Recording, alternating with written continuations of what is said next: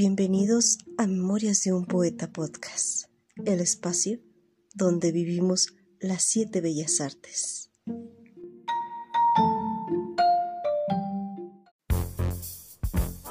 Aprendimos a cocinar gracias a nuestras abuelas. Ellas nos enseñaron que los ingredientes de una receta se miden de a pizca y chorrito. Nuestras recetas no serán estandarizadas, pero están llenas de amor, pasión y el más delicioso sabor. De nuestras manos a tu mesa. Pizca y chorrito. La mejor opción para veganos y no tan veganos. Encuéntranos en Instagram y Facebook, arroba pizca y chorrito. Nuestros productos son 100% naturales y sin conservadores.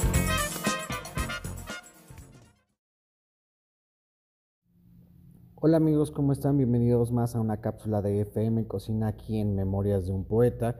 Y hoy vamos a hablar de un dios bastante interesante e importante en la cultura romana y griega, y él es Apolo, el dios del sol, la luz, la música y la profecía. Pero asimismo vamos a ver a Apolo como un dios de la clarividencia y de la medicina. Pero ¿qué tiene que ver este dios con todo lo que su ser y toda esta magnitud que tiene con la parte gastronómica? Bueno, pues es que em, se dice que si tú tienes un jardín, eh, en un jardín ajo, cebolla, clavel, romero, salvia y ruda, pues estás generando un, un jardín curativo vamos a tener que el romero, la salvia, se usaba desde hace muchísimo tiempo en la cultura eh, griega y romana, no precisamente para curar, pero sí eran uno de sus ingredientes principales. ¿no? ¿Cuántas veces eh, no hemos utilizado eh, un té de romero para aliviar ciertos malestares estomacales? Hablemos también, por ejemplo, del albahaca la albahaca, que es un ingrediente tan importante en, en esa época, que se decía que la albahaca se masticaba para eh, aminorar el, mal aroma de la boca, ¿no? Entonces, la albahaca pues también es una parte importante dentro de un jardín curativo. Ahora vamos a ver que los jardines de adivinación, pues se tenía la artemisa, la borraja, el anís, la lavanda, ruda, clavel y la verbena. Algunos de estos, bueno, son mexicanos, pero si hablamos, por ejemplo, de una lavanda que se tiene em, conocimiento que desde hace tiempo se ha utilizado para la parte de la clarividencia, la parte de la relajación, pues vamos a relacionar a la parte de Apolo, ¿no? Y es que desde esta época eh, ya algunos ingredientes se han venido utilizando para malestares, ¿no? Volvemos a esta parte del, un ejemplo de lo que es la albahaca, de lo que es el romero. Pero una parte importante que vamos a tener en Apolo es el laurel. Y es que lleva cargando esta corona de laurel. Y el laurel es una planta tan beneficiosa que por eso se utiliza para hervir. No, si nosotros tomamos una hoja de laurel, no tiene tanto aroma, pero ¿cuál es el beneficio de utilizar el laurel en la alimentación o para hervir, por ejemplo, carnes, que generalmente queremos hacer un caldo y ponemos hojas de laurel? Bueno, el laurel nos va a ayudar a matar y de cierta forma también a eliminar todas ciertas bacterias que puede contener la carne. Y es por eso que el laurel es tan importante para hervir la carne. Entonces, esta corona de laurel que lleva eh, Apolo en las manos, pues bueno, no solamente es un adorno, sino también el laurel es una parte muy, muy beneficiosa para la gastronomía, en especial para mejorar las carnes y eliminar eh, ciertas bacterias.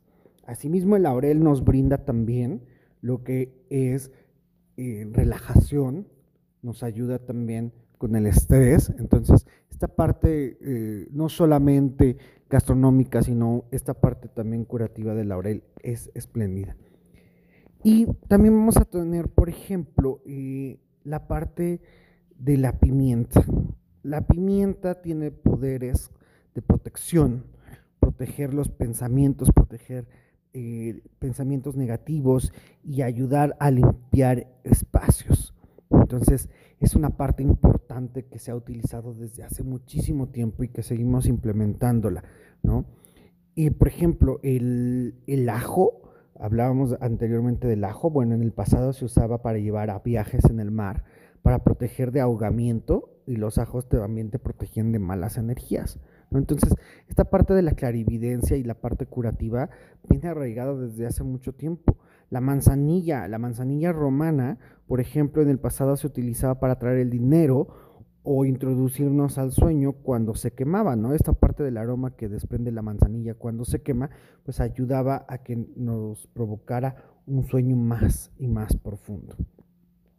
La cebolla, la cebolla que eh, esta tiene una parte de protección, purificación y curación, ¿no? Se dice que se ponían cebollas abajo de, la de la mitad de cebolla abajo de las habitaciones para que absorbieran tus malas energías, ¿no? Entonces, toda esta parte de clarividencia y de purificación que tienen estos ingredientes que no solamente los utilizaban para cocina, sino también los utilizaban en estas eh, creencias y que actualmente, pues bueno, seguimos implementándolas, ¿no?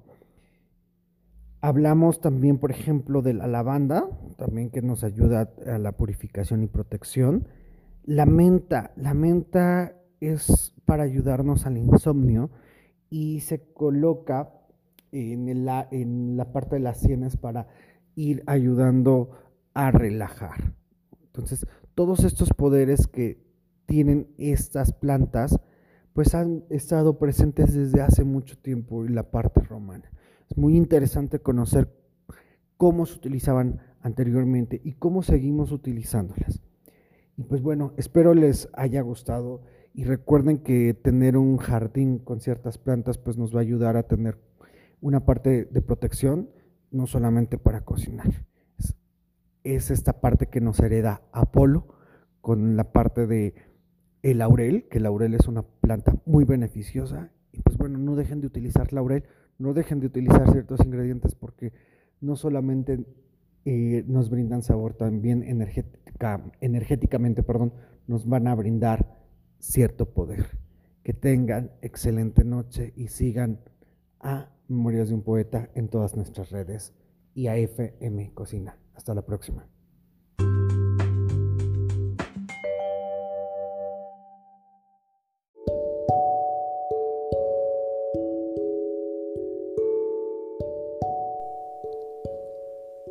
Hola amigos, ¿cómo están? Yo soy Favolistic. Bienvenidos a esta nueva semana. Espero que hayan tenido una muy buena semana la pasada. Y bueno, en esta pequeña sección del oráculo con Fabulistic vamos a ver qué es lo que nos depara para esta semana. Así que, pues nada, comencemos. La carta que nos sale esta semana es la carta número 2, la carta de la suerte que dice lo siguiente. Feliz es aquello que libre de peligro y daño las tontas acciones ajenas lo hacen. Carta afortunada que proporciona grandes energías, amores o ganancias tanto en el juego como por vuestros actos en la vida. Esta carta nos dice que es nuestro momento de hacer las cosas, que esta semana todo nos va a salir bien.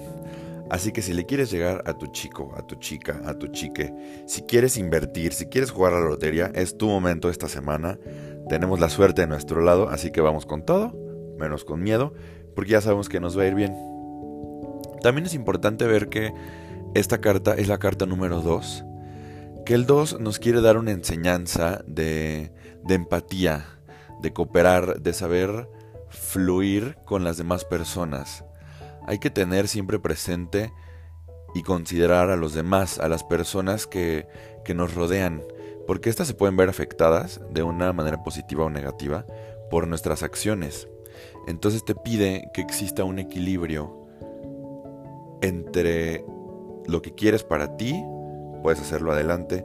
Por favor, no molestes a los demás, vive y deja vivir. Y si puedes ayudar a la gente a vivir, ayúdala a vivir. Hay que tener un equilibrio entre nosotros y las demás personas, porque somos parte de un todo. El 2 nos habla de esta totalidad, de la cual solo somos una mirruña, por ahí, un polvito en el universo, y somos parte de la naturaleza, de nuestra familia, de nuestro país. Entonces siempre hay que considerar esas, esos dos mm, esos dos niveles de nuestra persona, como nuestra persona colectiva o individual. Entonces solamente tenganlo en cuenta, tengan en cuenta a los demás, ayudan a los demás. Si vemos que tenemos esta semana suerte, tenemos mucha fortuna, pues bueno, seamos empáticos, ayudemos a las personas. Y pues nada, eso fue un poco de lo que nos dijo el oráculo. Y bueno, recuerden que en esta nueva temporada de Memorias de un Poeta Podcast tenemos una nueva sección que se llama El Aquelarre con Fabulistic, donde tocamos temas esotéricos, de religión, temas generales. Entonces, esta semana recibimos unas cuantas preguntas y porque ustedes lo pidieron, vamos a hablar sobre los amarres. Gente, amigos, amigas, amigas, no hagan amarres, por favor. Aparte hay unos amarres donde usan colibríes. No, ¿qué culpa tienen esos pajaritos de nuestra soledad? Pero bueno, vamos a explicar un poco. Hay muchas técnicas de amarres y les voy a decir si funcionan, por qué si funcionan y por qué no funcionan. Si funcionan porque la técnica que usemos de amarre nos va a amarrar a nosotros con otra persona. Definitivamente funciona. Entonces yo voy, por favor, Fab, hazme un amarre porque quiero, estoy enamoradísimo y no sé qué y quiero estar con esta mujer. Pues sí, Fab los va a amarrar, Fabulistic los va a amarrar y no se van a poder separar. Para eso sí funciona. Sin embargo, el amarre no genera sentimientos. El amarre solamente ata a dos personas, ignorando y pasando sobre su libre albedrío, que es algo que nunca deberíamos hacer con la magia, con las oraciones y con nuestra energía. Es una de las primeras leyes que debemos respetar. Entonces, nosotros no queremos estar ahí. Y estamos ahí a fuerza. El amarre no genera sentimientos, entonces no, no, no me genera que yo ame a la otra persona, ni que yo la admire. Solamente me pone al lado de esa persona. Entonces, los amarres hacen eso, solo juntan a personas, pero siempre terminan peleados porque como no genera sentimientos y las personas no quieren estar ahí, se terminan odiando, se terminan peleando. Entonces no hagan amarres, por favor. Si quieren pueden hacer un endulzamiento, que pues si ahí nos comentan, podemos hablar la siguiente semana de endulzamientos. Pero bueno, los amarres no los hagan, por favor, no maten animales. Y si les gusta una persona, pues échenle ganitas. Vean, y si la persona no quiere, déjenlo ir. No pasa nada. A fuerza, ni los zapatos entran. Entonces, bueno, ahí un poquito tocamos el tema. No hagan los amarres, por favor. Y pues nos pueden comentar ahí en redes sociales de Memorias de un Poeta Podcast, de qué tema, tema les gustaría hablar o qué dudas tienen. Y aquí con todo gusto tocamos el tema en El Aquelarre con Fabulistic. Y pues eso fue todo. Recuerden que yo soy tarotista y terapeuta holístico. Me pueden encontrar en redes sociales como Facebook e Instagram como Fab Holistic. Y pues nada, que la paz esté con ustedes. Nos escuchamos la siguiente semana.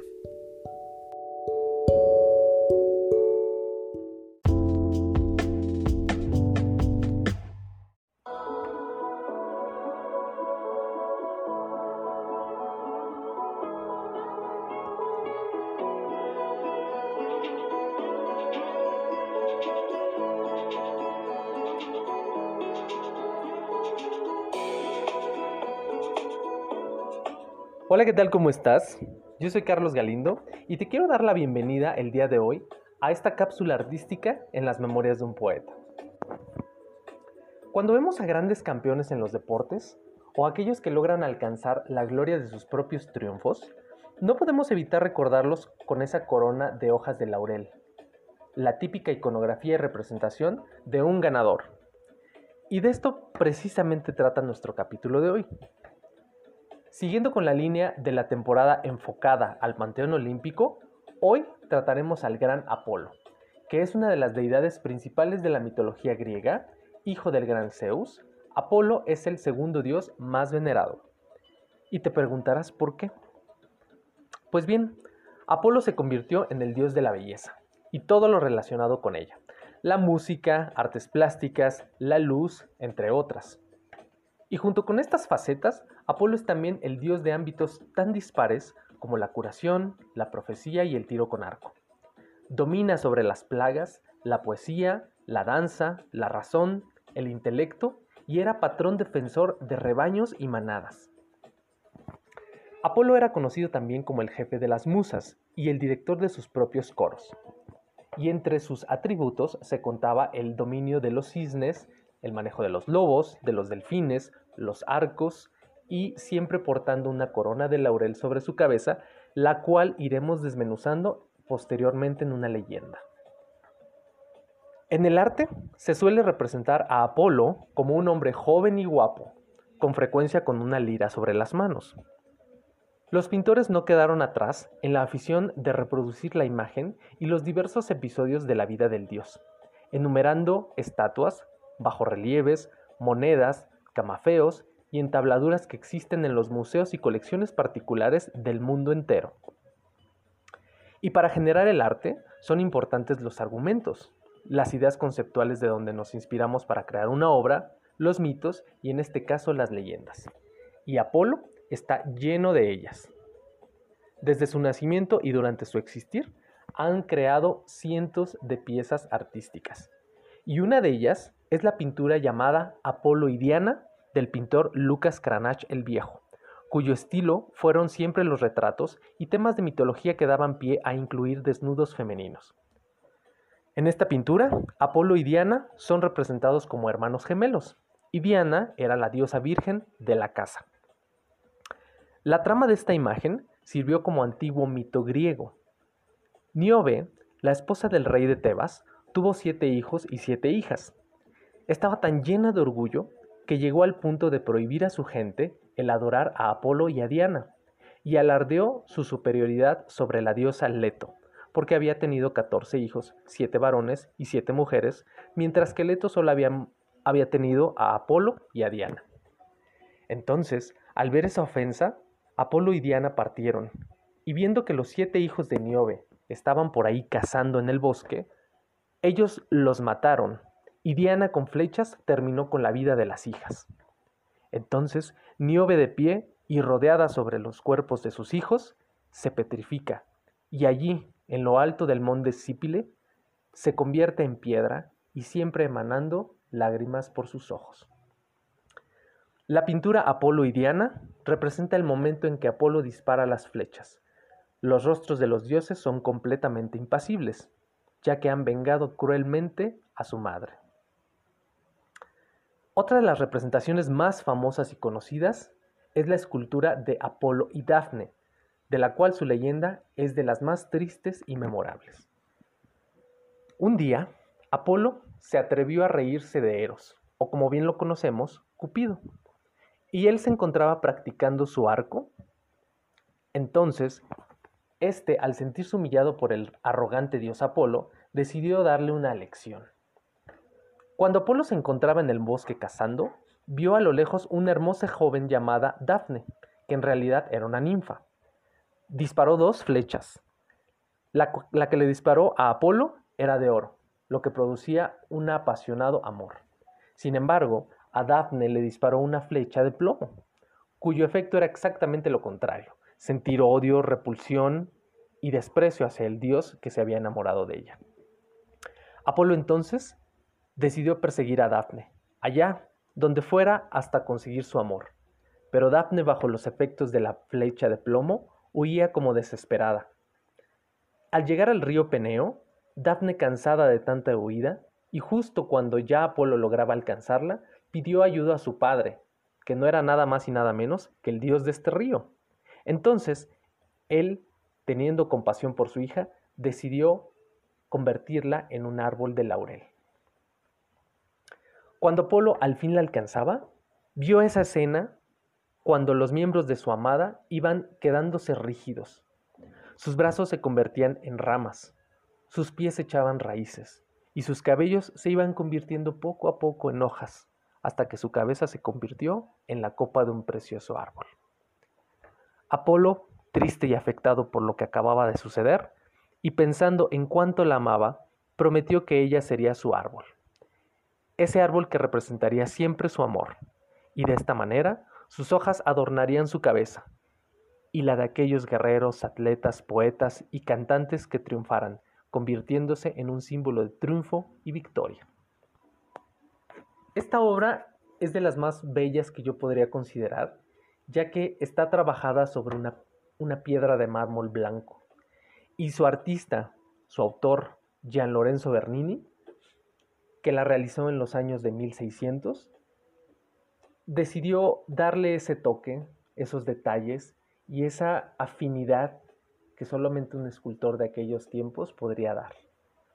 Como tip te puedo pasar que la busques en internet como una imagen en 3D para que puedas apreciar cada uno de sus detalles, desde los pies ramificados, sus brazos, sus dedos que se van convirtiendo en ramas, hasta cada uno de los detalles de las hojas que la separa de Apolo. Es una obra bastante exquisita y llena de detalles dignos de contemplar. Pues bien, desde la antigüedad hasta el día de hoy no se ha dejado de generar interpretaciones literarias, musicales y pictóricas. Apolo en la cultura contemporánea apareció en un episodio de Star Trek, en el cual gobernaba su propio planeta e intentaba seducir a un miembro de la tripulación del Enterprise. Uno de los referentes que temo del nombre del dios fue la misión aeroespacial más importante y que recibe precisamente el programa Apolo, debido al viaje a la Luna, pues la diosa de este satélite era Artemisa en la cultura de Grecia o Diana en la cultura de Roma. Y pues bueno, hay ahí los dos dioses a la par en una misión, Apolo por el cohete y Diana representada por la luna. En este sentido, los deportistas el día de hoy se caracterizan por tener cuerpos esbeltos y atléticos, es decir, cuerpos apolineos. Y puesto que Apolo era el dios de las artes, la música y la poesía, en algunas de las ciudades del mundo se construyeron teatros con su nombre, como el de Barcelona o en Nueva York, viendo así su presencia en todo ámbito artístico. Yo soy Carlos Galindo. Sígueme en mis redes sociales, Instagram y Facebook como arte.galindo. Y te espero en nuestro próximo capítulo. Hasta pronto.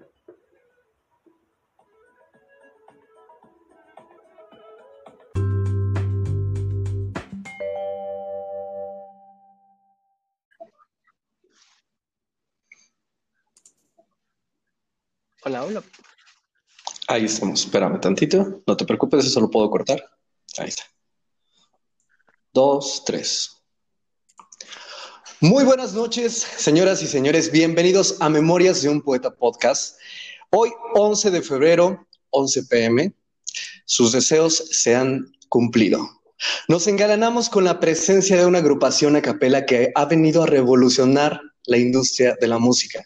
Aparte de su talento con sus voces, unidos hacen poesía a través de sus notas y magia.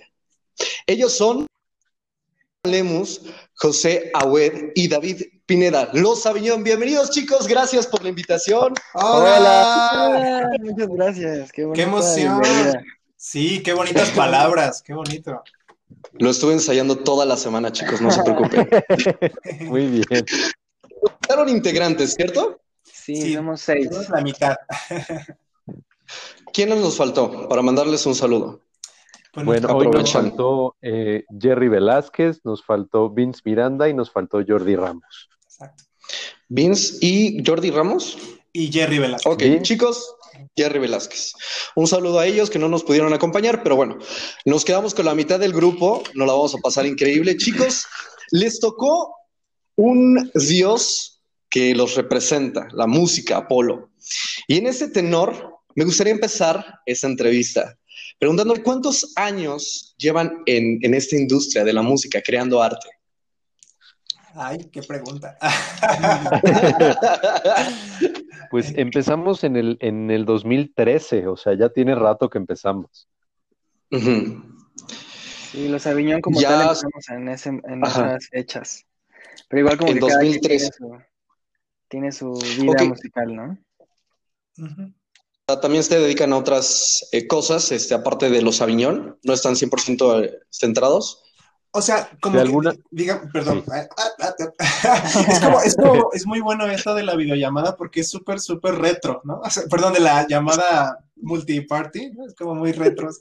Siento que lo viví solo una vez, así por teléfono normal y ya se acabó y de ahí llegó la videollamada. Entonces está padre esto. Pero bueno, creo que, creo que este que sí, como los Aviñón, este, juntos, bueno, pues somos nosotros seis, pero bueno, como que tenemos la fortuna de, pues, como que ser multifacéticos, y entonces que a la, a la par de, de, estar con los Aviñón, pues cada quien tiene como, como una carrera, ¿no? Como una carrera musical, artística, ¿no? O sea, como que están, estamos siempre como en varios proyectos al mismo tiempo, entonces como que eso, eso es muy, muy nutrido, porque siempre estamos como, no sé, siento que cuando hacemos algo juntos o cuando nos toca cantar juntos es como, no sé, como cuando de, chico, pues así visitabas a tus primos, ¿no? O sea, que no los veías y entonces como que siempre que los veías era algo muy especial, ¿no? Así de, eh, ya nos vamos a ver. Entonces, es, siento que es un poquito así a veces.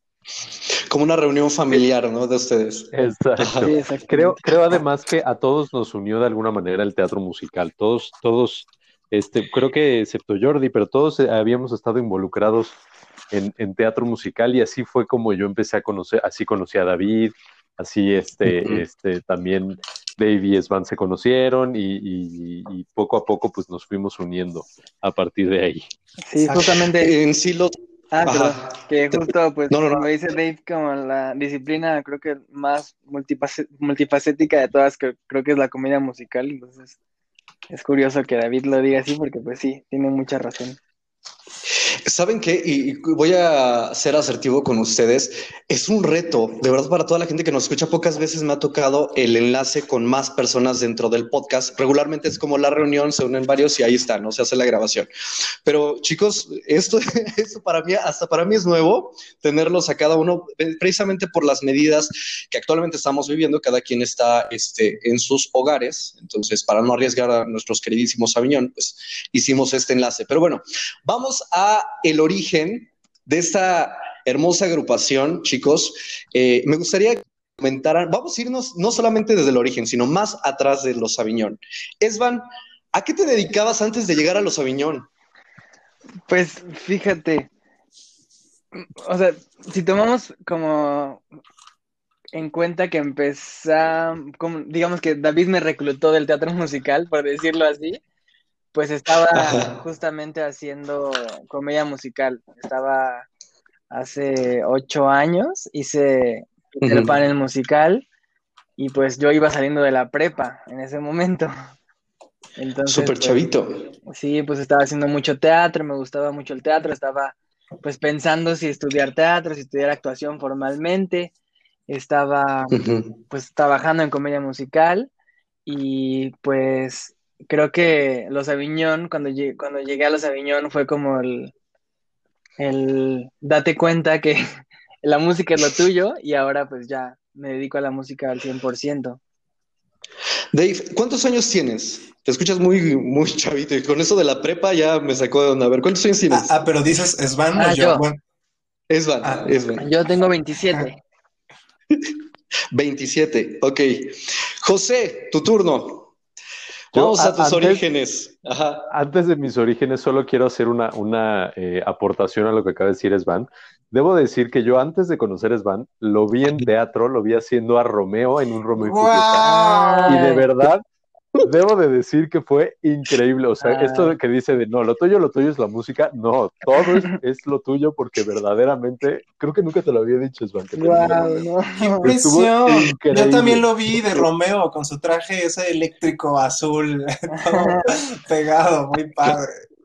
Ay, qué ¿En dónde estuvo este y Julieta en ese entonces, mi querido? Éramos una compañía independiente que hicimos unas funciones en el Foro Cultural Coyoacanense, en el centro de Coyoacán. Uy, ya, ya, bastante. Sí, ya, ya lo ubico perfecto. Ahora sí, mi querido José, vamos contigo. Orígenes. Eh, antes de los También, este, justo como, como, como platicábamos hace ratito, este, pues yo me dedicaba 100% al teatro musical. Yo, de hecho, en el momento en que, en que llegó la oportunidad de, o sea, es que nosotros estábamos haciendo eh, un show que se llama Ópera Prima Rock, que es un concierto tributo a Queen. y ahí fue donde este, em, por ahí surgió la oportunidad de un trabajo a capela y este Dave ahí fue donde como que nos juntó a primero fue a Vince, a Jerry, a mí y, bueno, Dave. Y entonces hicimos ese cuarteto y dijimos, wow, como que sonamos este, muy bien, vamos a, vamos a juntarnos.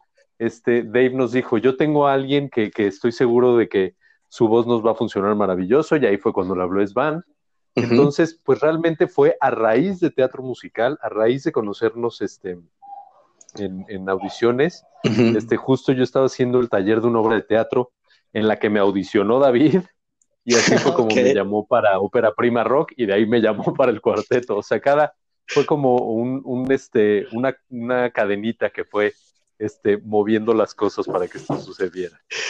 Cuando las cosas son para uno, mira, todo se acomoda.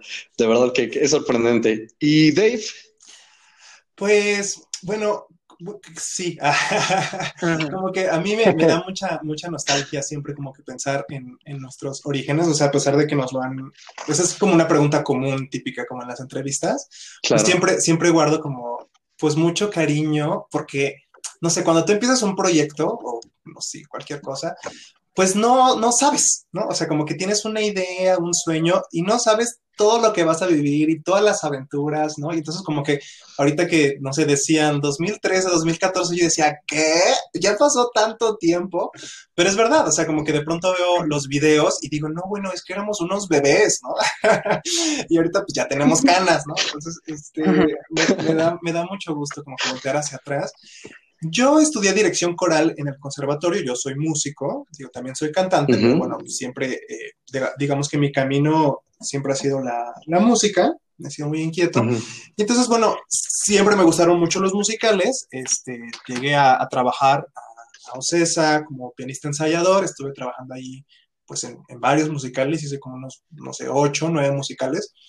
Y entonces en, cada, en cada obra, pues siempre he tenido como una, pues sí, como, como una afinidad por las voces, ¿no? O sea, como que por eso estudié dirección coral, también estudié eh, jazz piano, pero bueno, también estudié canto y así, entonces como que ya hacía tiempo yo, yo había tenido como un coro, este, no sé, cuando tenía 18 años tenía como un coro gospel y siempre, siempre había tenido como un gran acercamiento y pues sí, como afinidad con, con las voces, entonces em, como que cuando cuando empecé a trabajar en el teatro musical, bueno, pues fue como un mundo muy, muy padre de conocer a estas personas profesionales, aparte en las obras de teatro, bueno, en este tipo de musicales pues, de gran formato y de producciones pues muy imponentes, pues llega todo tipo de, de, artistas, ¿no? O sea, como que hay extranjeros o gente que ya radica en México, gente que estudia en otras partes del mundo, de todo tipo de edades, o sea, es, es algo muy, muy bueno como para conocer cantantes.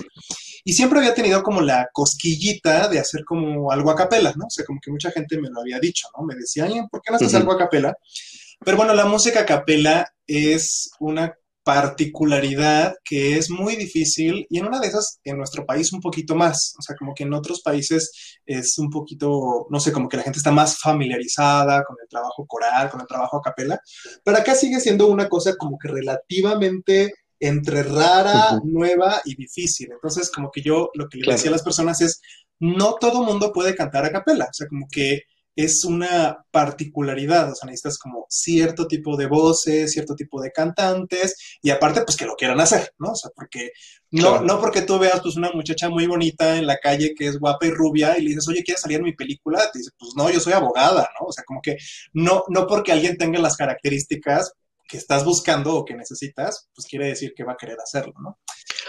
Claro, de los arquetipos generales que la gente está buscando, ¿no? De algo o este eh, cantante, pero no sé, sí, sí, sí, te, entiendo sí, Como que en cada, uno como de los géneros musicales o, o, inclusive de las disciplinas artísticas, pues se buscan cosas, se necesitan cosas, ¿no? No siempre son como digamos, como que escritas en piedra, o sea, pensando como en las cualidades físicas, no sé, por ejemplo, el baloncesto, ¿no? Alguien diría, no, pues la gente muy alta, pues puede hacer básquetbol, pero en una de esas puede haber alguien que es muy bueno y que no es tan alto, ¿no? O sea, como que no siempre es así, pero bueno, digamos que siempre, siempre hay como facilidades y cualidades. Entonces, em, pues sí, cuando, cuando, cuando estaba en, en las diferentes obras, como que los fui conociendo de a uno por uno en diferentes trabajos Y siempre que Ajá. escuchaba como que alguien que yo, yo decía, ay, esta persona podría quedar como que en tal trabajo, a mí me nacía eso, ¿no? O sea, como que justo, bueno, así fue el caso de, de José, ¿no? Como que José lo, lo escuché en una, en una audición donde yo estaba tocando el piano y estaba ayudando ya a seleccionar Ujú. el elenco. Y bueno, José tiene, tiene esta virtud de ser eh, barítono, de tener la voz pues, pesada en los graves, que digamos que luego en los musicales es raro de encontrar, ¿no? O sea, como que ese tipo de cuerda, de tesitura, pues tú la encuentras un poquito más, no sé, en la ópera, por ejemplo, ¿no? La música clásica. Pero en el pop, el teatro musical, luego es raro de encontrar. Entonces, este, como que cuando lo, lo encontré, dije, ¡ay, qué bien! y como justo trabajaba en Ópera Prima Rock, que es, es este pues, grupo tributo a Queen, donde estuve también muchos años, eh, yo le dije, no, pues vente porque siempre necesitamos como suplente de la voz del bajo y es muy difícil encontrarlo. Entonces, como que cada uno recuerdo cómo, cómo los conocí, ¿no? Este, bueno, a Svan lo conocí como niño perdido en Peter Pan, a Vince eh, en Mary Poppins. Digo, ya habíamos trabajado juntos en un trabajo antes, pero con, con donde, cuando más fue en Mary Poppins.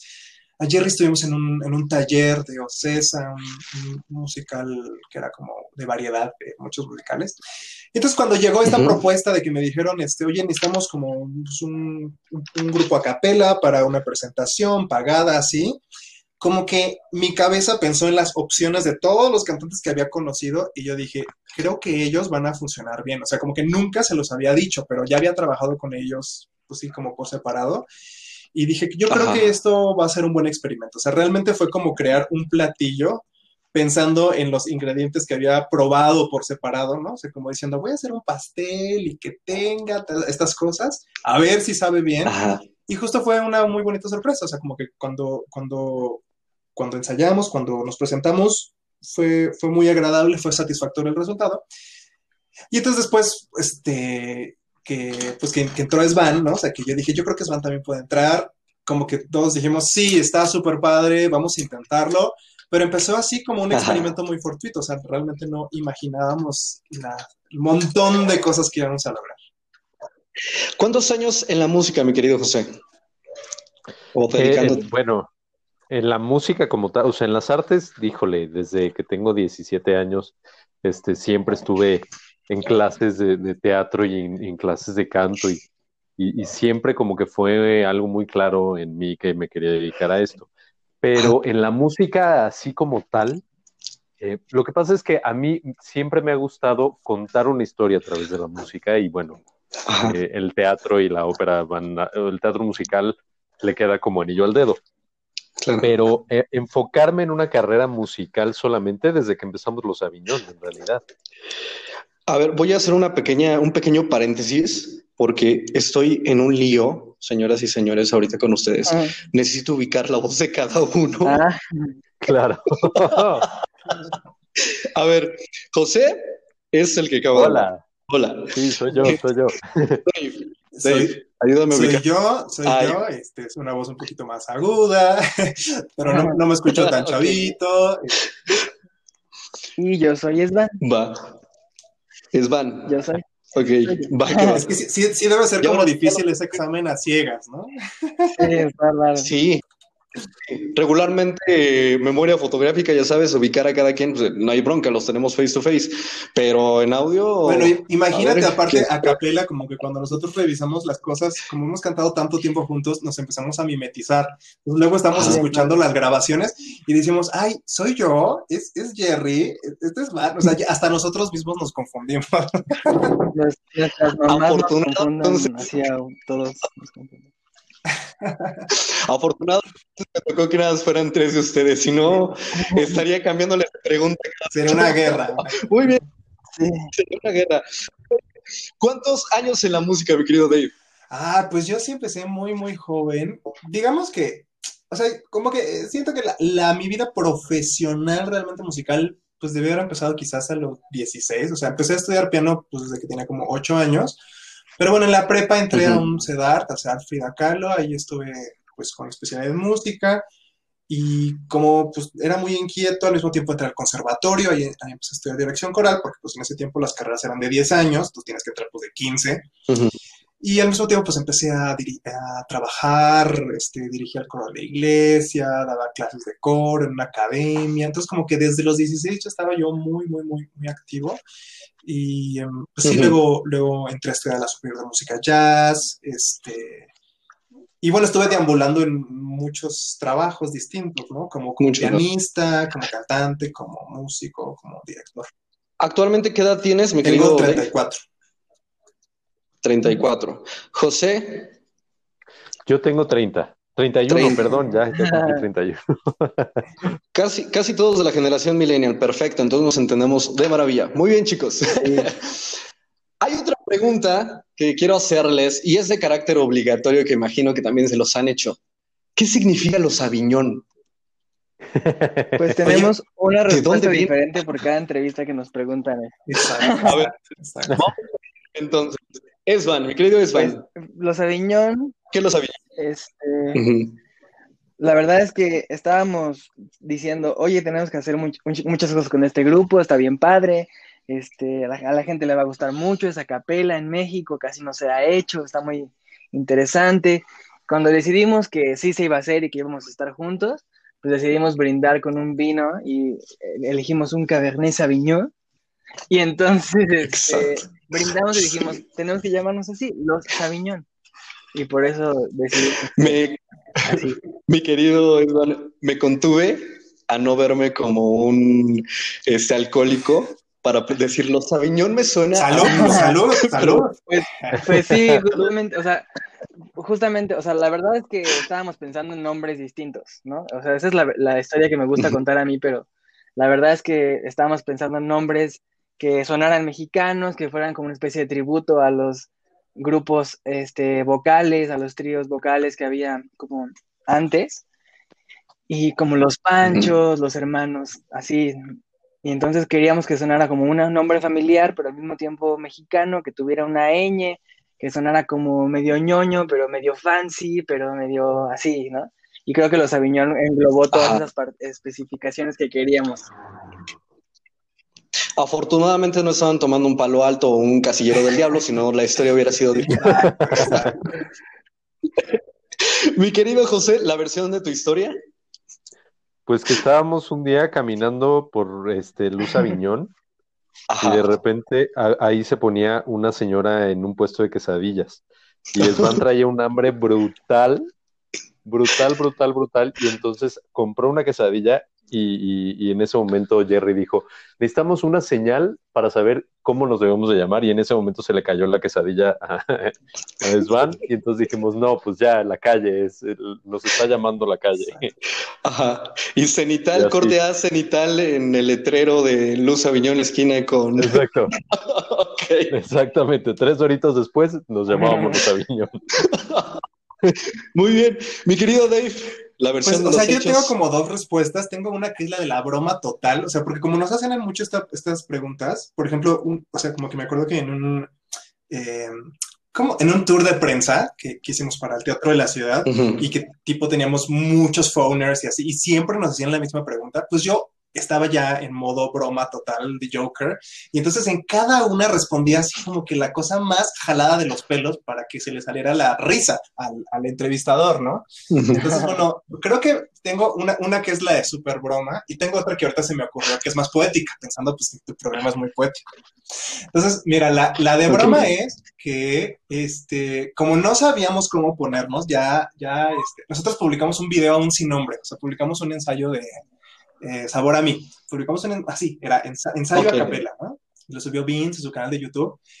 Y nos fue muy bien. O sea, como que subimos un videíto así, como que ensayo a capela, cuando empezábamos así, pues nada más experimentar.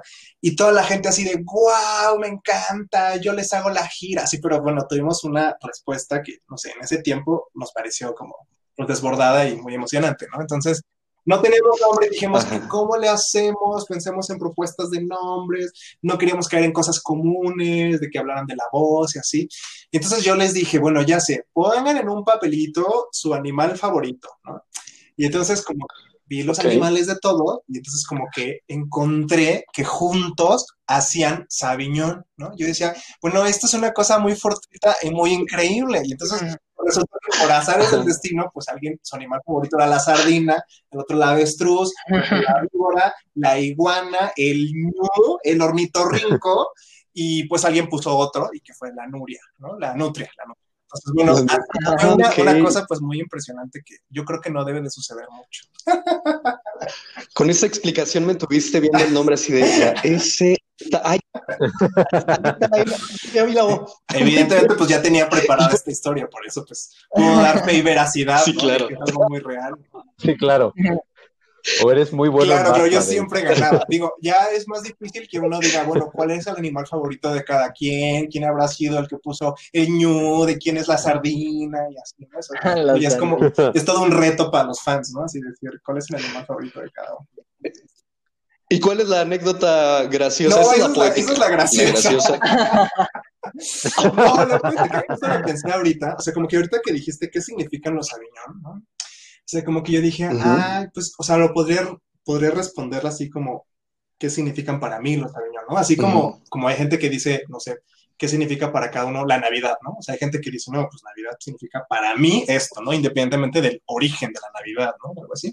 Entonces yo justo como que Ajá. pensaba ahorita esto, yo pensaba, pues los Aviñón para mí son una familia, o sea, somos una, una familia, somos, somos hermanos definitivamente, o sea, con todo lo que hemos vivido, ¿no? O sea, como que con los tropiezos, con los levantones, las fiestas, las alegrías, las sorpresas, lo inesperado, siento que es completamente una, una familia, creo que somos, somos hermanos, ¿no? O sea, como que siento que es algo que, que nos conecta. Y entonces como hermanos, pues tenemos como un, un apellido, digamos es un apellido pues hecho, ¿no? Es un apellido que no es el apellido de ninguno, pero es algo como que decidimos y que nos engloba, ¿no? Es como que, ah, nosotros somos los Aviñón, ¿no? Como si fuera pues nuestra pandilla o nuestra familia o algo así.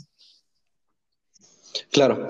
Y bueno, para todos los escuchas, eh, no es la primera vez que nos, nos topamos con esta sinergia y es la realidad de cuando el trabajo es funcional y nos lleva en un ambiente súper sano, ¿no?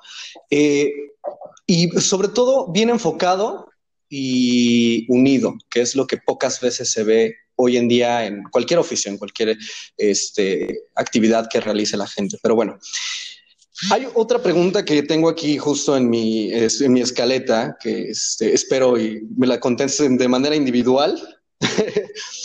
¿Cuál es su fuente de inspiración, mi querido Dave? ¡Wow! ¡Qué padre! Y justo, justo, que, cierto, justo que ahora que decías como de Apolo, me puse a investigar ahí de las musas, ¿no? O sea, que las musas son las, la inspiración, ¿no? Y por eso cuando la, cuando la gente, no, no sé, no, no puede componer o no puede escribir algo así, dice como que lo abandonaron las musas, ¿no? Algo así. Y este, pues, no sé, mi fuente de inspiración, pues evidentemente como que está muy nutrida de, de mis experiencias, ¿no? O sea, la verdad es que, por ejemplo, cuando tengo que componer, ¿no? A mí me cuesta mucho trabajo componer, pero cuando estoy feliz, pues sí me sale una canción feliz, ¿no? y cuando no estoy feliz, o sea, que estoy como triste o preocupado, pues la canción va a ir hacia allá y si quiero hacer como que algo feliz, pues no va a salir. Entonces, siempre son las, Ujú. las vivencias y, la, y las experiencias, este, pero bueno, ya como un poquito más específico, me gusta mucho, pues los sueños, o sea, transformar los, los sueños en realidad. Mi querido Esvan, tu turno. Ay, es- fíjate que es bien raro, como que a veces medio me peleo con la inspiración porque, pues, como que a ¿Por veces mucha inspiración y poco trabajo, pues terminan en nada, ¿no? Entonces, como, Ok.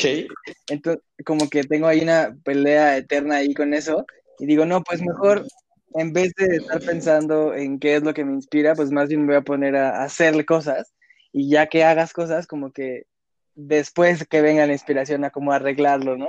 Más bien así.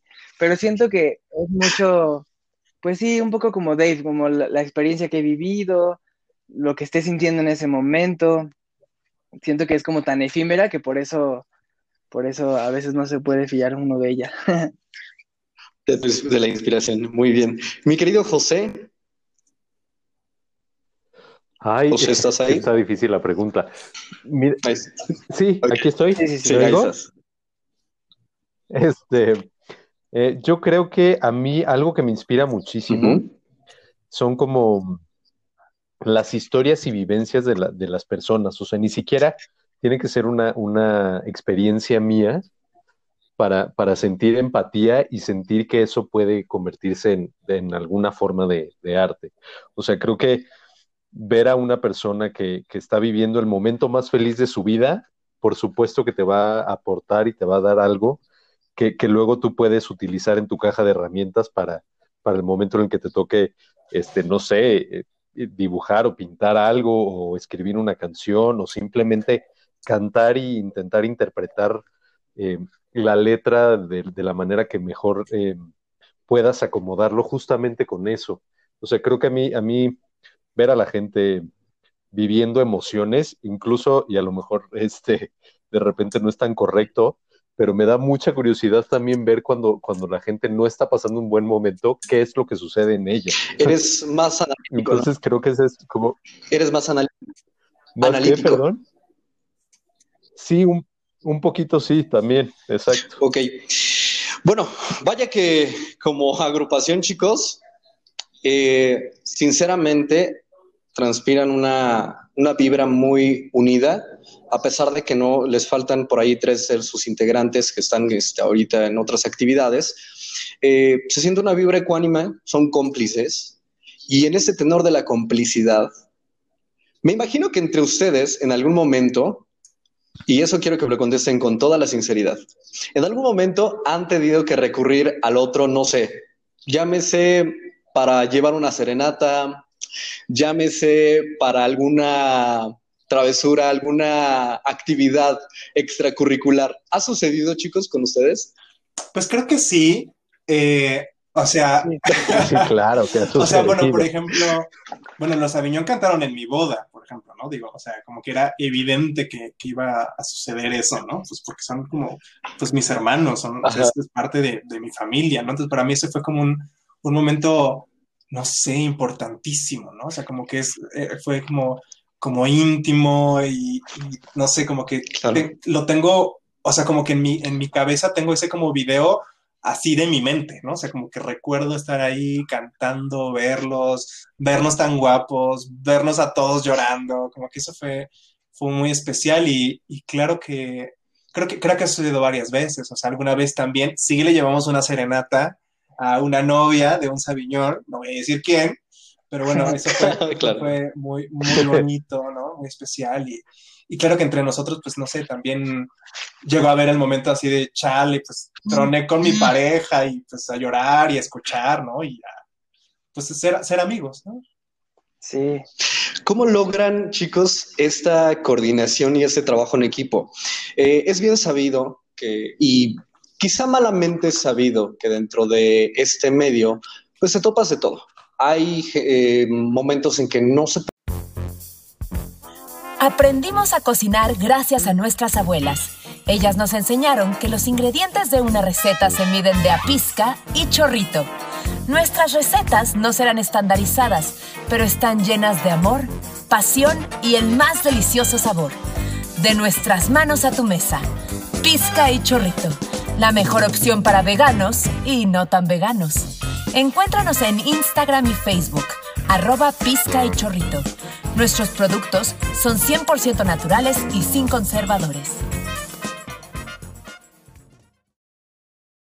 puede coordinar del 100% con la gente. Hay momentos en los que fluye de manera eh, maravillosa, mágica, porque ciertamente debe de haber esa complicidad en lo que hacen. ¿Cuál es su secreto, chicos? Mi querido Esban. Pues mira, o sea, yo creo que empezando porque, empezando porque eh, no siempre pasa, o sea, no, incluso con nosotros que tenemos tantos años juntos y que, y que de repente hasta nos leemos la mente, también hay momentos de desconexión y hay momentos en los que probablemente por algunas cosas laborales este, o, o oportunidades en el extranjero o tal, sucede que tampoco coincidimos, ¿no? Digo, este, luchamos como podemos para poder continuar, pero sí pasa que también a nosotros nos suceden esos periodos de, de, de falta de, de, de conexión y, y, y, vemos cómo arreglar. Como un ejemplo de esta conexión, mi querido Esban. Pues, pues, o sea, la verdad es que fuimos bien afortunados al principio y hasta ahora, de que siempre hemos estado rodeados de gente externa a los Aviñón, que nos ha apoyado y nos ha echado la mano y desinteresadamente nos ha apoyado al grado de, de darnos todo, ¿no? O sea, somos muy afortunados por eso. Creo que desde el principio la gente nos, nos, quería grabar en sus estudios, nos prestaba sus locaciones para grabar videos, sus cámaras, nos editaba los videos. O sea, fue como muy, muy fortuito todo lo que se iba sumando a, a la gente, a la familia Sabiñón, digamos. Y pues creo que eso fue como la clave, como que nunca hemos estado totalmente solos, ¿no?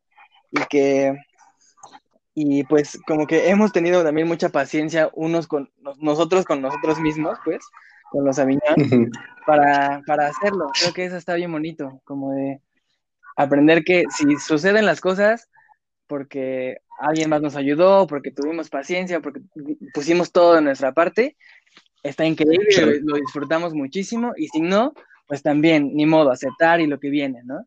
Creo que eso está, eso es lo... para toda la gente que nos está escuchando, eh, bueno, ya lo saben perfectamente, el programa está grabado. Por si ahí escuchan el de los, eh, el del pan que está pasando por mi casa. ahí si quieren encargar. Chicos, ¿quieren un pan? Se los traigo, no hay problema, un cafecito. Chicos, em, a ver, ahora sí vienen unas preguntas que sin tanto rollo. Quiero nombres, este, digo, tampoco es un programa de, revista de chismes, pero siempre hay una etiqueta dentro de cada agrupación. Por ejemplo, es, sin dudarlo, ¿eh? cada uno me, tendrá que decir el nombre de la persona. Empezamos contigo, mi querido José. Es el más desgorroso, para no decir la palabra. Este, Jordi. Mi querido Esvan, el más enamorado. ay, no sé. pues Dave, porque José. está casado. ¿Quién, quién, quién? Dave, porque es el que ya se casó. Exacto. Dave. Este, mi querido Dave, ¿quién es el más enojón? Ay, se me hace que soy yo.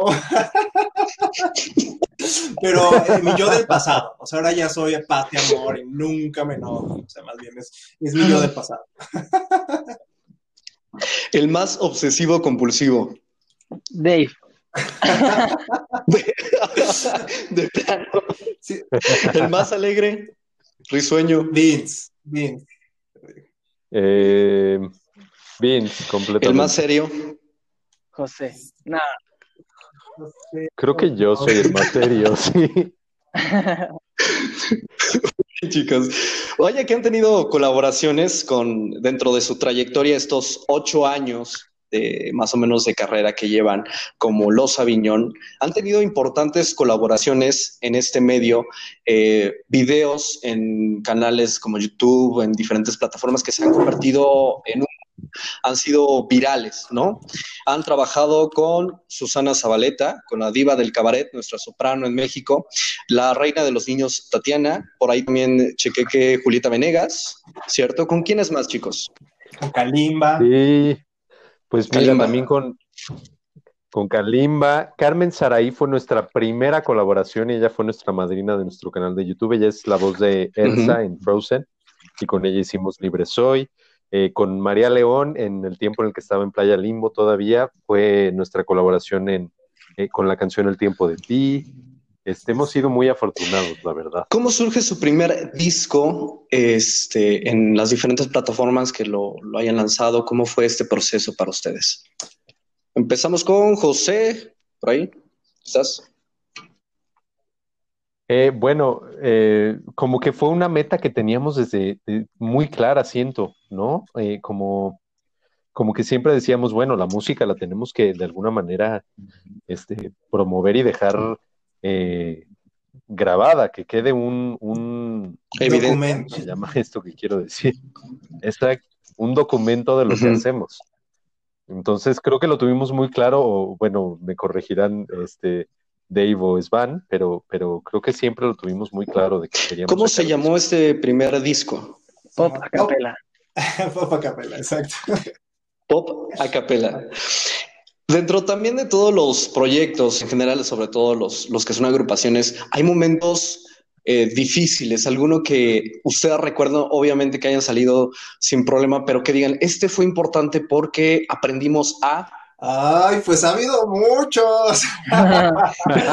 pero bueno, yo creo que eh, evidentemente el más, digo, si quiere cada quien habla, pero, o sea, yo creo que uno muy, cañón, pues fue que tuvimos una, separación, o sea, tuvimos una separación que ah, fue en el, no sé, 2017, no me acuerdo cuándo fue, 2016. Este, porque, porque como todo grupo, em, digamos que hay, hay, muchas cosas en la vida que tú no sabes, o sea, que no sabes hasta que las vives. O sea, si tú le dices como a una pareja, o no sé, o alguien, a un niño, no, pues mira, no tienes que hacer eso, o sea, igual y no es mala onda que no confíe en ti, pero hasta que lo vive, dice, ah, ya sé por qué me decían esto, ¿no? O sea, como que siento que los grupos o los músicos y todos tenemos como ese tipo de, aprendizajes, ¿no? O sea, como que cuando tienes broncas, cuando tienes problemas, cuando tienes dificultades, pues aprendes ahí, ¿no? Entonces, como que justo siento que la separación, pues fue como, yo creo, probablemente fue como lo más, lo más difícil que hemos vivido. Pero bueno, creo que al mismo tiempo era necesario, o sea, necesitábamos como un, un descanso. Un respiro. un respiro, porque pues así pasa con la familia, o sea, como que, o con las parejas, con lo que tú quieras, que de pronto dices, bueno, necesito como, pues, destensar esto, o sea, necesito como respirar, darme un tiempo. Y siento que después cuando, cuando volvimos, cuando regresamos, digo, hubo gente que nunca se enteró que nos, que, nos dimos el descanso, ¿no? Pero bueno, como que hubo otra gente que sí. Y, y, bueno, para nosotros, porque evidentemente eso era pues algo, algo que creo que necesitábamos, creo que nos vino bien. O sea, como que yo meditaba justo ayer con una amiga que cuando volvimos, o sea, pasan muchas cosas, como que siento que cuando tú cortas o terminas con algo, o renuncias a algo, te vas de algún lugar, lo que sea, pasa pues esta onda de nadie sabe lo que tiene hasta que ya no lo tiene, ¿no? Entonces como que ya, ya que no lo tienes, pues piensas, ¿no? Así como que, ay, creo que yo me equivoqué en esto y a mí me hubiera gustado esto, o sea, como que reflexionas, pues porque ya no estás ahí, justo para eso te sirve como la distancia, ¿no? Y el tiempo. Entonces cuando, cuando regresamos, porque evidentemente pues nos extrañábamos mucho y nos queremos mucho y, y todavía teníamos muchas ganas de hacer cosas, este, pues creo que volvimos mejor, o sea, creo que volvimos con otra mentalidad todos, como mucho más maduros y con una firme convicción de no volver a pelearnos, ¿no? O sea, que siento que es súper, súper, súper difícil, o sea, como que justo con las parejas o con los grupos, o sea, es muy fácil tener novia, ¿sabes? Tener pareja, o sea, lo difícil es aguantar, ¿sabes? O sea, lo más difícil es perdurar, o sea, en el caso de los grupos, o sea, que tú le digas, ay, ven, ven, vamos a ensayar y cantar una canción, ah, sí, bueno, ahora el rollo es continuar y perdonar. eso es lo más difícil y ahí, pues la verdad, como que basta, basta voltear a, ver otros grupos y otras agrupaciones, pues como no duran, ¿no? Y no duran pues porque es muy, muy, muy difícil, o sea, es muy, muy, muy difícil. Y este, creo que afortunadamente, pues sí, a nosotros nos vino bien, o sea, yo veo como, como después de eso eh, volvimos mucho más, no sé, sí creo que la palabra es, es maduros, ¿no? Y este, y al mismo tiempo más seguros, más tranquilos, confiando muchísimo en, nosotros mismos, ¿no? O sea, como que, por ejemplo, ahora en Navidad, ¿no? Que, en pandemia, pues, se nos ocurrió que teníamos que hacer, pues, pues, un proyecto navideño para darnos como una alegría a nosotros mismos y a nuestros seguidores y etcétera. Pues, no sé, la verdad es que lo sentí como tan, tan armonioso y una evolución muy grande que, que, nunca habíamos tenido. O sea, como que Svan fue el, fue el que hizo la, la edición del audio, ¿no? La mezcla del, EP. José se aventó el diseño, bueno, junto con diseñadores gráficos, se aventó un suéter que fue la portada. Eh, Jerry produjo el video. Bueno, pues yo hice los arreglos, estuve en la coordinación. O sea, como que realmente sentí que era ah. la cena familiar donde cada quien había llevado un platillo y al final este, alguien había lavado los platos y alguien había puesto el arbolito, ¿sabes? O sea, como que esta idea de decir, qué bonito es el trabajo en equipo cuando te nace, ¿sabes? O sea, cuando realmente dices, pues yo quise hacer esto, yo, a mí me nació hacer esto, ¿no? O sea, como que... Fue como el Día de Acción de Gracias para ustedes. Pues la verdad, yo creo que sí, o sea, y siento que es producto de que, pues creo, nuestra relación ahora es súper saludable y súper satisfactoria, pero eso no es nada fácil. Y es que a veces es necesario mantener como alejarse un poquito del camino para saber cuál era el correcto, ¿no, chicos? Y bueno, esta, esta separación fue en 2017. ¿Duró cuánto tiempo? Como un año, ¿no? Un año. sí. Como un año. Bueno, para quien pregunte, estaban en grabaciones, estaban este, pre- preparando nuevos proyectos, tan tan. Querido Esvan, tu versión de los hechos. Fue, eh, bueno, creo que sí aprendimos muchísimo en ese, en ese camino, como que fue para mí muy importante como también dar ese espacio. Y pues cuando regresamos, creo que lo, lo mejor fue que regresamos con todo. Fue así de, hicimos el segundo video de las princesas con las nuevas voces de las nuevas princesas, que le fue muy bien. estuvo- fue como también una buena coordinación por parte de todos. Pero creo que, o sea, de lo que yo más me quedo como aprendizaje más padre, pues, fue el- este último disco de Navidad, que fue como una sinergia muy bonita, como dijo Dave, de que yo hice la edición y la, y la producción, Josecito hizo la portada, Jerry hizo el video, todos aportamos como lo mejor de nosotros mismos y también logramos como aprender muchísimo de eso y, y darnos cuenta de que, de que juntos y que pues de alguna manera somos autosuficientes, ¿no? Y que podemos hacer las cosas a nuestro gusto, a nuestra manera, a nuestro tiempo, a nuestro ritmo y que nos gusta a nosotros. Y creo que pues a la gente también le gusta. Y que al final del día, y que al final del día es el éxito de los Aviñón, ¿no? Esta coordinación tan excelsa que tienen de decir, ¿sabes qué? Como lo mencionaba nuestro querido Dave, o sea, es como fue, un- fue una este, cena de de gracias y yo traje esto, yo traje lo otro, ¿no? Eso, es- eso está padre. Es, mi querido José, la versión de los hechos.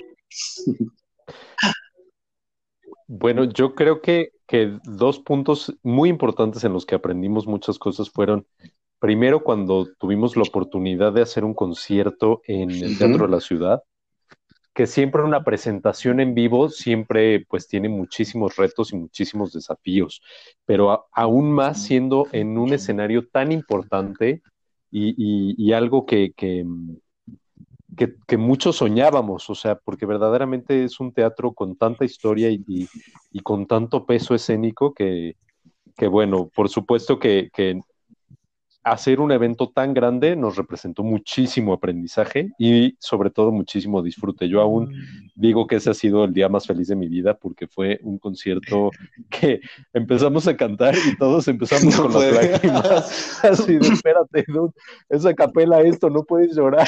Este, pero fue, fue un momento mágico y de muchísimo aprendizaje.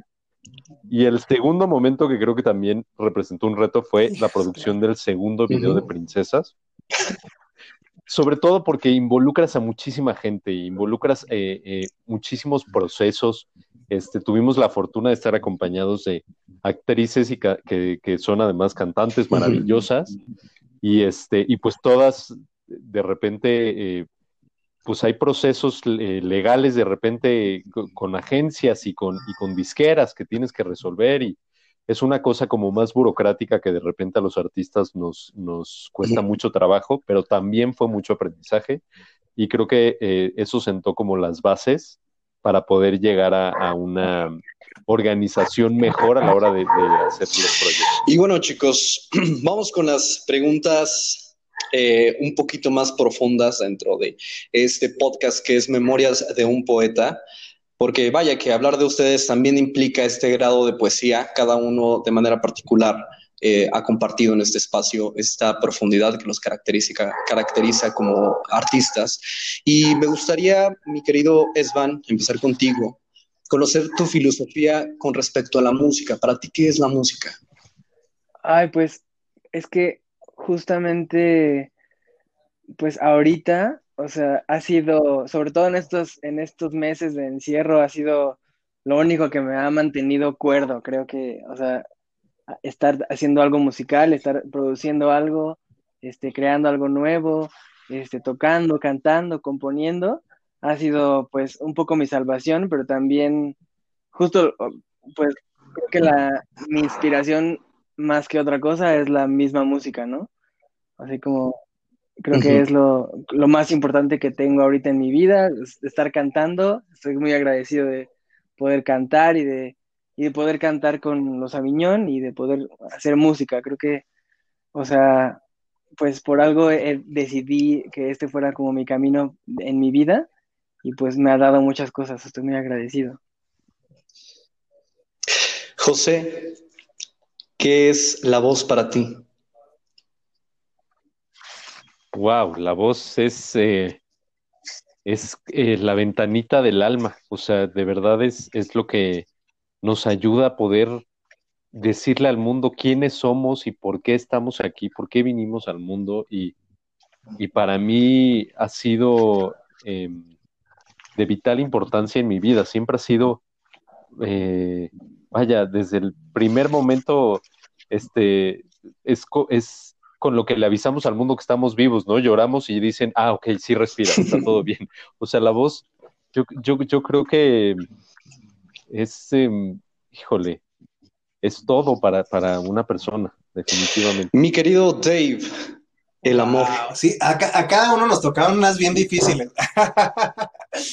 Pero claro, al mismo tiempo, pues son como, como universales, ¿no? Pues yo creo que el amor, como muchísimos otras cosas, como valores, no tiene un significado universal, ¿no? Este, como que justo con un amigo compositor, como que él, él decía, esa pregunta, el amor, ¿qué es el amor? ¿Existe el amor? O sea, como que decía, es, es muy difícil, ¿no? O sea, porque todo lo que tú digas, ahora sí que puedes ser en tu contra, ¿no? O sea, como que puedes decir, ah, sí, pero así, para acá, para acá. Entonces, siento que, pues, una vez más, como tantas cosas, eh, pues, efímeras, invisibles, ¿no? El amor, em, pues, es distinto para cada quien, ¿no? O sea, como que siento que es... Eh, un motor, ¿no? El, amor es algo que se siente, que cuesta muchísimo trabajo de explicar, ¿no? O sea, creo que eso hace que tenga, pues, no sé, como una particularidad divina, ¿no? Así como que cuando lo sientes vas a saber que es amor, ¿no? O sea, siento que, por ejemplo, en, esa etapa cuando uno, somos niños, ¿no? Como que sentimos como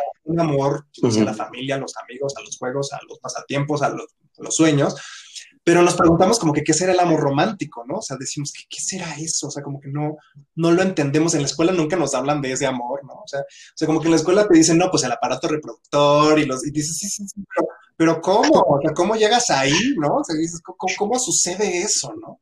Y entonces siento que cuando llega a suceder, no sé, cuando dices, ah, es esto, esto es lo que decían, estas son las mariposas en el estómago, ¿no? Y dices, ah, me está palpitando el corazón muy rápido, ¿no? O sea, es como que es esto debe de ser el amor, ¿no? O sea, probablemente esto es el amor. Entonces siento que es como, como, no sé, es lo máximo, es una cosa maravillosa de la vida. Así hay una canción de Lina Felipe, ¿no? Que se llama No te lo puedo decir, que siento que es como una descripción hermosísima del amor sin decir la palabra amor. Entonces, como que quizás el amor es, es eso que, que sientes y que se siente bien y que no hay necesidad de decirlo, ¿no? Ese es el origen para todos los escuchas de el por qué estas voces tocan el alma, señoras y señores. Por eso es importante compartir su filosofía, chicos. Muchas gracias en este, en este tenor. Vamos a retomar, vamos a remontarnos al año 2012, un 11 de febrero, a las 11 de la noche. Bueno, once y media, casi ya las 12. Mi querido Esban, si tuvieras la oportunidad de decirle algo a ese Esban de 2012, ¿qué le dirías? Ay, este... Ay, qué, difícil. Creo que le diría, este, pues que disfrute así, que como que no piense en más bien que piense en que este es el momento en el que puede disfrutar y puede aprender muchísimo y que sea muy agradecido, que agradezca todas las oportunidades que tiene. Mi querido José, remontándonos a 2012, eh, ¿qué le dirías? Híjole, fíjate que me hago constantemente esa pregunta de, o sea, si pudiera comunicarme con José antes de los Aviñón, previo a los Aviñón, no sabría qué decirle. O sea, em, creo que, creo que el, consejo principal que, que a mí me hubiera gustado que me dieran de más jóvenes, este, trabajar muchísimo en, preparación, en, educación para, poder llegar muchísimo más lejos y, poder hacer em, de una manera más estable lo que amo. Y creo que ese sería el consejo, pero referente a los Aviñón, me daría tanto miedo decir algo que pudiera cambiar el futuro y que ya no me hubiera tocado estar aquí que no sé qué le, o sea, no, no sé si le diría algo. Okay. es, una, es, una, muy buena pregunta. Siempre, también como José, me, me, pregunto y me cuestiono mucho eso, porque siento que cuando pensamos en esta onda fantasiosa, que es pues muy, muy atractiva, ¿no? De ir al pasado y de decirte algo en el pasado, como que, por ejemplo, a veces uno le gustaría, pues, no equivocarse, ¿no? O sea, te gustaría decir, ay, si voy al pasado, pues podría como corregir esto y entonces, no sé, no invitar a esta persona o cambiar acá para que como que la, no sé, la cadena de eventos cambie, pero, pero siempre he pensado que lo bueno y lo malo están ligados, ¿no? O sea, como que parte de mi felicidad actual, ¿no? De mi salud, de mi plenitud, pues está incluida o viene como resultado de los errores que tuve, ¿no? O sea, como que si no hubiera vivido esos errores, pues quizás no hubiera aprendido de ellos, ¿no? Y entonces eventualmente pues me habría tocado. Entonces, como que mm, es, es difícil, siento que no se puede evitar, ¿no? O sea, que no se puede evitar como que el, el dolor, el sufrimiento, los errores. Entonces, como que como que le, me hubiera dicho, bueno, mira, te, va, te vas a equivocar, vas a sufrir, sí te va a doler, pero te vas a sobar y después te va a ir muy bien, ¿no? Entonces es como de, sé muy atento, trata de siempre, pues, ser mejor, ¿no? Más gentil cada día, este, y, va a llegar, ¿no? Y va, va a suceder tu, la felicidad. Así es, y citando un poquito a, Buda, pase lo que pase, suceden las cosas. Y yo creo que cada uno les tocó de la mejor manera, chicos. Pero bueno, hagamos una dinámica para que se quede grabado este capítulo a la perpetuidad gracias a Spotify y Anchor que nos permiten llevar a cabo este programa, chicos. Así que con su respectiva sana distancia, vamos a hacer lo siguiente. Muy bien. Claro, claro. ¿Les parece, chicos? Claro. Muy bien. Vamos a hacer lo siguiente. Es una dinámica de improvisación. A continuación, yo voy a sacar unas, unas palabritas y ustedes deleitarán con una improvisación, la primera que se les venga a la mente. ¿Ok? ¿Están listos? O sea, ¿una canción que ya exista o de que nos improvisamos una canción? Yo te digo la... palabra, por ejemplo, este, alegría, ¿no? Y tú, la primera canción que te venga a la mente. O sea, puede ser que ya exista o inventado. perfecto. Va, que va. Sí, pero no, nos dices como a, cada quien, ¿no? Para que no estemos ahí algo muy bien. Sí, sí, sí, para que no muy bien, muy bien. Esté con la misma canción. Muy bien.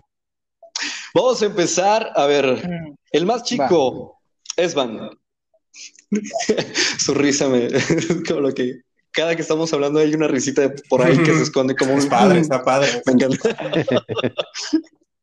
Sí. Está al tanto, está al tanto. Muy bien, mi querido Esban, comenzamos con sabor. Pasarán más de mil años, muchos más. Yo no sé si tenga amor la eternidad, pero allá tal como aquí, en tu boca llevarás sabor a mí. Eh, eso. Eso. Muy bien.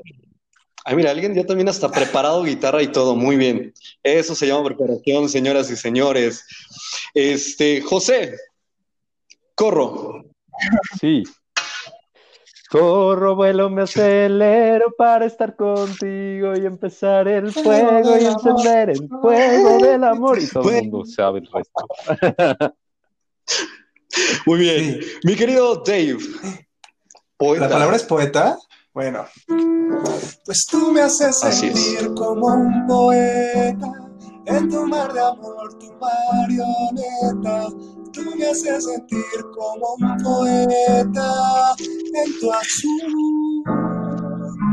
Déjame danzar. Wow. wow. Ay. Es, es, como aquella actividad cuando éramos este, preparatorianos este, o en la secundaria y nos decían, todos lleven este, tal tarea, ¿no? Y siempre llevaba uno que traía todo así listo, ¿no? Y todos así de, oye, ¿por qué traes la tarea? Nadie Exacto. Va a traer. Yo soy ese, ¿Por qué traes Qué padre. Y, y, todos hacemos minutos. Traer, traer un instrumento, traer un instrumento. Traje mi piano de cola.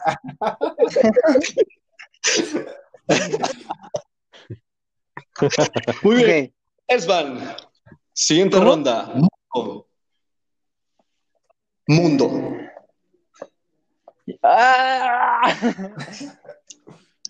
Mundo. Dame la mano y vamos a darle la vuelta al mundo. Darle la vuelta al mundo, darle la vuelta al mundo. Me encanta esa canción. José, muy buena, por cierto. José, memorias. Este, memorias, madre mía. Eh, eh, el, me, memorias. Qué mala memoria. Eh, Justamente a, a, en, en, uno de los tracks que, que grabamos, ay, yo, se me olvidó la canción y dije, ay, la memoria. Y entonces se quedó grabado y todo el mundo lo tiene de recto. ay, la memoria. Este, memoria. Eh, podemos, oh, mira, podemos hacer lo siguiente, como en toda escuela, cuando no te sabías la respuesta, pedías que el helado te la soplara. Dile a Dave. Canta Memories. Si puedo llamarle a sí. un amigo, usar mi llamada para un amigo. Eh, eh, eso es el rival. Es que es, en, en, inglés se vale, porque esa fue la primera que me vino vale, a la vale. cabeza. Memory all alone in the moonlight, I can smile at the old days. I was beautiful siguiendo la escuela. sí. Dave. Amorosos. Ay, como los amorosos. Amorosos, ¿verdad? Amor. Vamos a Amorosos, amor. Ay, Tú dime. Pues es, que, es que justo los Difícil amorosos de Sabina sí está musicalizada, pero pues no me la sé. Este, entonces, entonces se me hace que te la catafixio por amor. Pero, a ver, una de amor. Ah, okay. Este. ¿Cómo va? A ver. El amor es bonito, ya todo está inventado. Más lo que yo siento por ti no es algo sagrado.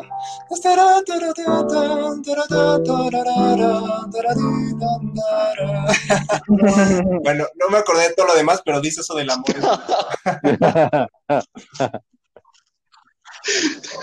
Tengo una duda. ¿Esto que estás haciendo, mi querido Dave, es improvisado a la mayor parte? que ya existen. Lo que existe no, no los nadie, entonces siempre son mis trump cards, ¿sabes? Detalles ah, de amor. Muy bien. Muy bien, chicos. Talento grande de los Sabiñón. Muchísimas, muchísimas gracias por haber estado en este espacio, pero no me quiero ir sin saber qué viene para ustedes próximamente. Uh, muchas cosas. Sí, este es un año padrísimo. O sea, hace, hace unos días uh. tuvimos nuestra junta virtual anual. Cada año tenemos una junta al principio para hablar de qué vamos a hacer en el año, qué proyectos hay, qué pendientes hay. Y este año vienen cosas increíbles. Este, ¿qué podemos adelantar? Pues vienen dos canciones originales. Eso es como que lo más próximo. A ver si alguien de mis compañeros quiere hablar más. Ok. De eso. ¿Por qué? ¿Alguien más? ¿Qué viene para usted? Yo, yo, yo, yo desde, justamente desde el año pasado tuvimos muy buena respuesta cuando, cuando dijimos que queríamos hacer música original.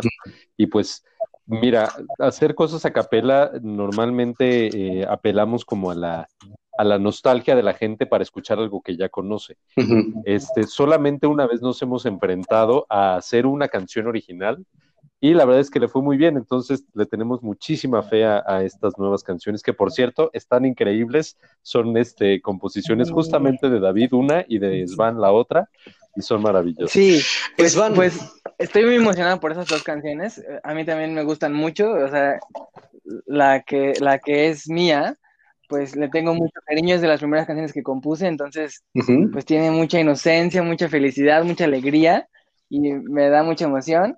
Y la otra, pues también es de mis canciones favoritas que me encanta, o sea, es una canción muy, muy hermosa, que estoy seguro que les va a gustar mucho a la gente y, y ya, ya, espero que ya pronto estén listas.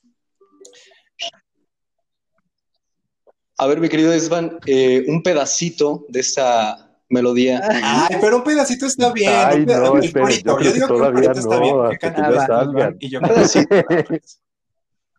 Ok, pedacito. a ver. Ok. Como una ola uh, que me lleva y me trae de vuelta aquí. Un cachito, un cachito. Eh, Guau, qué... Yes. bueno, A ver, ¿quién yo- es el siguiente de la, la otra lista? ¿Quién dijo yo? A ver, ahí va. Ah, creo que es en este. Tú eres mi armonía, en tu pecho encuentro un hogar. Tu voz que es mi alegría, no quiero salir, no quiero arriesgar el calor de esta casa. Voy a pedir perdón si alguna vez mi amor te hace llorar. Wow. Si la gente coincidió conmigo, debieron de haber cerrado los ojos y sentir la emoción de estos hombres en, en estas canciones, de verdad. Este, maravilloso, maravilloso lo que están haciendo mis queridos Sabiñón. Este, ¿cómo los encontramos en redes Pues estamos sociales? como los arroba los Aviñón en Instagram y en Twitter. Los Aviñón, así con S, los Ujú. Sabiñón con ñ. Y eh, en Facebook, en YouTube, YouTube diagonal los Aviñón también. Este, y ya, ¿no? Y en nuestras plataformas digitales, pues están nuestros discos que pueden escuchar. Ahí si nos buscan como Los Sabiñón, igual con ñ, con acento en la O. Ahí nos encontrarán. De manera particular, Eh, redes yo soy sociales, chicos. Svan Lemus. Arroba Svan Lemus en todos lados. José. Ok. Yo soy eh, José-C-I-T-O, José-Cito. Y yo estoy como Dave Instagram. Pineda Music. y como Dave- Dave en inglés, Dave, con V, y música, music, ¿no? O sea, Dave Pineda Music, así estoy en todos lados también. Por último, chicos, ya para despedirnos, un mensaje para todos sus seguidores, algún mensaje que quieran dejarle a todos aquellos que quieran dedicarse también a la música, a las bellas artes. Eh, eh, pues yo, yo les quiero decir que, que, trabajen durísimo, eh, que, que todas las artes a las que puedan, em, de las que puedan aprender, háganlo porque les va a complementar, aunque, aunque se quieran dedicar a una sola en específico, eh, toda la inspiración que obtengan de lo demás les va a servir muchísimo y que, y que la gente se dé cuenta que gracias al arte hemos salido adelante durante este periodo de encierro, que, que no es algo eh, que debemos eh, recortar ni, ni Pues desprestigiar, yo les- mucho menos. Les Eso. diría que a la gente que se quiere dedicar a la- al arte y así, que, que tenga mucha, mucha fuerza para que no deje de disfrutar nunca. Como que ese es el objetivo principal, tanto disfrutar haciéndolo, hacer que la gente disfrute, hacer que la gente sienta, pero no perder de vista que también es un momento para ti y que algo, un momento que tú compartes contigo mismo que puede convertirse en algo muy grande que puede llegar a mucha gente. Entonces, disfrutar es lo más importante, creo yo. Bueno, pues lo que yo les diría Por último, mi personas querido Dave. quieran dedicar al arte, o sea, es que bueno, es, es un buen sueño, es una buena intención, y en el camino a los sueños, pues puede que uno cambie, ¿no? O sea, como que cuando tú dices, quiero ser músico, no sabes lo que implica ser músico, entonces, bueno, pues como que en el camino no dices, después descubres que ya no lo quieres hacer, o que no es lo que querías, o no sé, lo que fuera. Pero bueno, lo que diría es que, mm, que si ese sueño ahora los, los tienen, lo sienten, bueno, pues que lo persigan y que se esfuercen mucho porque pues el arte, todas las bellas artes pues son disciplinas, ¿no? Son disciplinas artísticas que pues como la palabra lo indica, pues requiere mucho trabajo y mucho esfuerzo y mucho aguante. Entonces, bueno, que pues que le den duro y que no olviden, pues como, como dijo Svan, que es para disfrutar y para ser feliz. Muchísimas, muchísimas gracias chicos por compartir su filosofía, su ánimo, su música, su alegría en este espacio. De verdad les deseo lo mejor de todo corazón. Mucho, mucho éxito este año. Y bueno, que pronto tengamos y tenga también el honor de verlos en el escenario, que seguramente esperemos toda esta situación de la pandemia termine para que esto suceda. Y bueno, aquí está su regalo 1111. Por ahora, yo me despido. Mi nombre es Abidán Vergara y ha sido un público maravilloso todos ustedes. Gracias por escucharnos. Esto es Memorias de un Poeta. Muchas gracias, Abidán. Hasta luego. Muy buenas, noches. Gracias. No te pierdas el siguiente episodio en donde hablaremos de Cupido. Síguenos en nuestras redes sociales Instagram, Facebook, arroba Memorias de un Poeta Podcast. Abidán Oficial. Muy buenas noches.